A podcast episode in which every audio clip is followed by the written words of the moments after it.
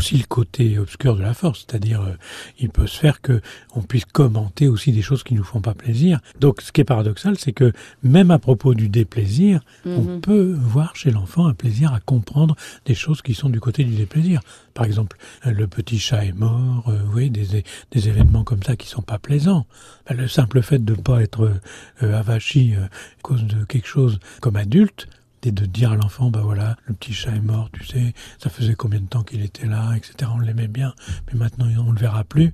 Tous ces commentaires-là, même Mm. quand c'est dans le déplaisir, sont très importants pour l'enfant, parce que ça l'habitue à pouvoir exprimer ses émotions, de l'un ou de l'autre, vis-à-vis des choses qui lui arrivent. Mm, Justement, parlant des émotions, entre désigner une vache qui est quelque chose sur quatre pattes qui existe bien ou parler de la tristesse, de la colère, on est dans deux mondes différents. On voit bien que l'enfant saisit les objets qu'il appelle Mm. par des mots Hmm et qu'à propos de ces mots, à propos de ces objets, papa, par exemple, il peut être là et c'est sympa, ou il peut être parti et c'est pas sympa. On est triste parce qu'il est parti. Donc, on voit bien qu'il faut d'abord que l'enfant repère la désignation de l'objet auquel il tient ou auquel il est attaché, ou au contraire qu'il a envie d'éviter, et puis après qu'on puisse parler avec lui des émotions qu'on ressent à propos de cet objet. C'est pour ça que j'insiste sur le fait qu'il ne faut pas faire seulement une description avec une quantité, le vocabulaire, les définitions, etc.